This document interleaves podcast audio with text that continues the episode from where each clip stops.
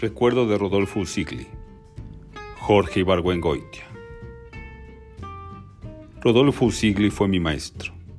A él le debo en parte ser escritor y por su culpa, en parte, fui escritor de teatro 10 años. Digo que fue mi maestro en el sentido más llano de la palabra. Él se sentaba en una silla y daba clase, y yo me sentaba en otra y la oía, haciendo de vez en cuando algún apunte en mi libreta. Cosas como Farquhar no respeta las unidades, etc. Esto ocurrió durante dos horas en dos tardes de cada semana de los tres años que seguí un curso en filosofía y letras. Sin la clase de Usigli, mis estudios en esta institución hubieran sido completamente banales y probablemente no me hubiera tomado el trabajo de terminarlos. Usigli llegaba a mascarones cargado de aditamentos. Usaba dos pares de anteojos que se quitaba y ponía varias veces durante la clase. Boquilla, cigarrera y un encendedor que nunca dejaba en la mesa, sino que sacaba y volvía a guardar en la bolsa interior del saco. Dos librotes enormes, European Theories of the Drama y World Drama, de los que leía en inglés y traducía al español en clase. Bastón en tiempo de secas y paraguas en el de lluvias. A veces llevaba impermeable a veces sombrero, a veces paraguas, sombrero e impermeable. Llevaba también un tubito de pastillas. No recuerdo bien si eran Rolites o Tums, con las que estuvo combatiendo la acidez que padeció los cinco años que lo traté. En la primera clase nos hizo una advertencia. Ustedes creen que van a aprender a escribir obras de teatro por tomar esta clase. Se equivocan. El que tenga talento aprenderá a escribir teatro aunque no la tome, y el que no lo tenga no lo aprenderá aunque la tome 100 años. Éramos un grupo reducido. Rara vez pasamos de seis. Luisa Josefina Hernández, Raúl Moncada y yo llevamos el curso mientras lo dio Sigli. Una señora americana que decidió aprender a escribir teatro el día en que cumplió 80 años lo llevó los dos semestres de 1951. Rosario Castellanos los dos en 1953. Jorge Villaseñor asistió a una clase, Rafael Solana a dos, etc. ¿Qué ha leído esta semana? me preguntó Sigli en la segunda clase. Era una revoltura, una obra de Ibsen, Ganar amigos, y una obra de O'Neill. Me explicó que las obras de teatro deben de leerse de un tirón y por épocas.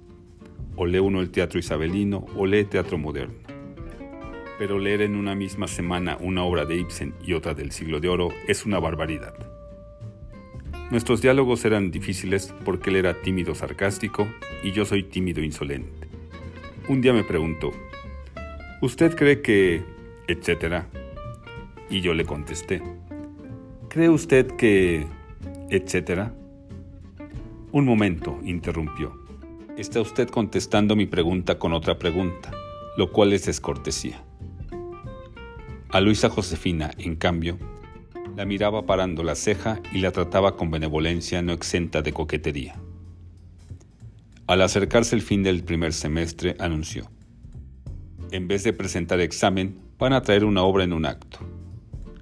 Si no hubiera sido por eso, probablemente yo estaría todavía esperando que me llegara la inspiración para ponerme a escribir. El caso es que hice una comedia en un acto y se la llevé.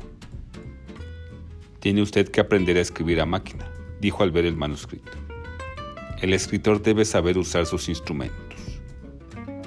En la siguiente clase hizo el comentario. Su obra es rudimentaria y no tiene acción. Sin embargo, es evidente que tiene usted sentido del diálogo y es capaz de escribir comedia. No sé qué hubiera pasado si me dice, esto no sirve. En 1951, yo no quería ser maestro elocuente como O'Gorman, o admirado como Paco de la Maza, o crítico enciclopédico como Justino Fernández. Quería ser escritor profesional y eso Usigli lo era en un grado en que no lo era, salvo Yáñez, ninguno de los maestros que enseñaban entonces en Mascarones. Se sabía, claro, que don Julio Jiménez Rueda había escrito en su juventud una obra intitulada Sobre adoración del Divino Verbo, que yo nunca vi impresa ni sentí necesidad de leer. Don Francisco Monterde dejó de escribir teatro en 1932. Cuando encontré De fusilamientos, no podía creer que alguien capaz de escribir aquel libro le hubiera sido también de dar las clases soporíferas que me dio Julio Torre. Usigli era un escritor profesional, serio y activo, con todas las desventajas que trae consigo la actividad. Recuerdo que fui a ver Noche de Estío en el Ideal cuando ya estaba inscrito, pero todavía no comenzaba a tomar las clases con Usigli. El teatro semivacío olía a orines, probablemente de rata. La luz era mortecina, la tipografía de los programas era execrable. Miguel Ángel Ferriz aparecía en el papel del gran elector, una especie de calles. Fernando Mendoza en el de presidente de la República. Isabela Corona sea de prostituta que llegaba por equivocación a la casa donde estaba decidiéndose aquella noche quién sería el próximo presidente.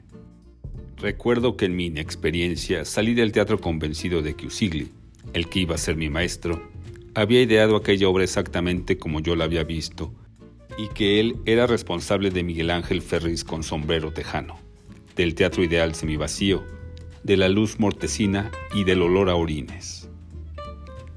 La gran crisis del curso ocurrió con el estreno de Jano es una muchacha.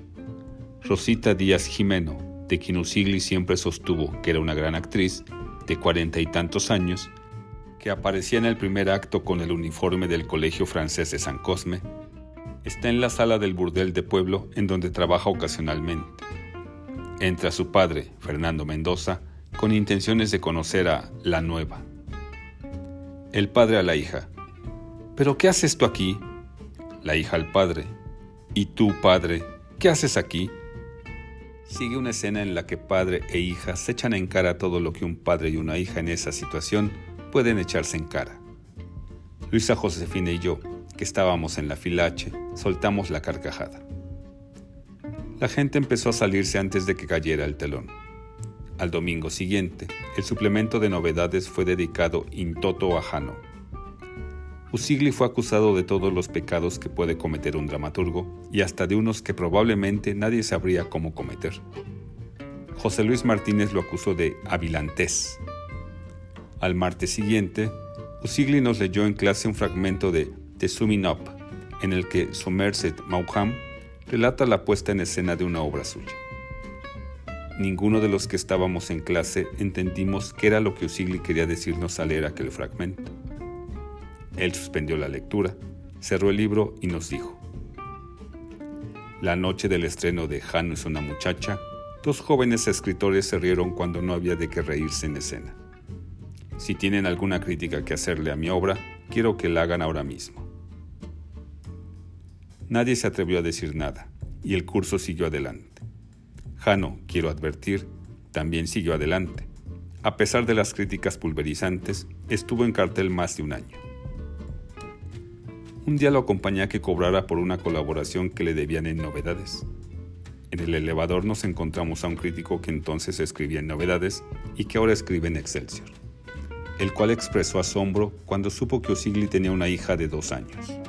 Este imbécil, me dijo Usigli cuando nos sentamos en una caballeriza de La Mundial. Cree que es notable que alguien tenga una hija a los 45 años. No sabe que a esa edad el hombre está en pleno ejercicio de sus facultades.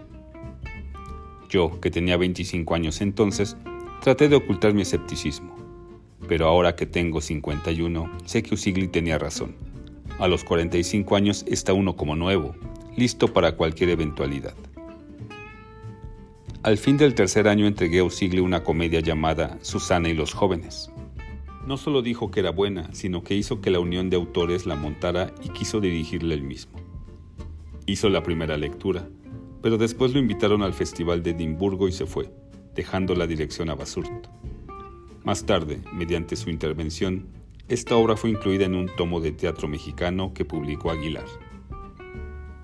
Nuestras relaciones eran entonces muy cordiales. No había discusión acerca de nuestras situaciones respectivas.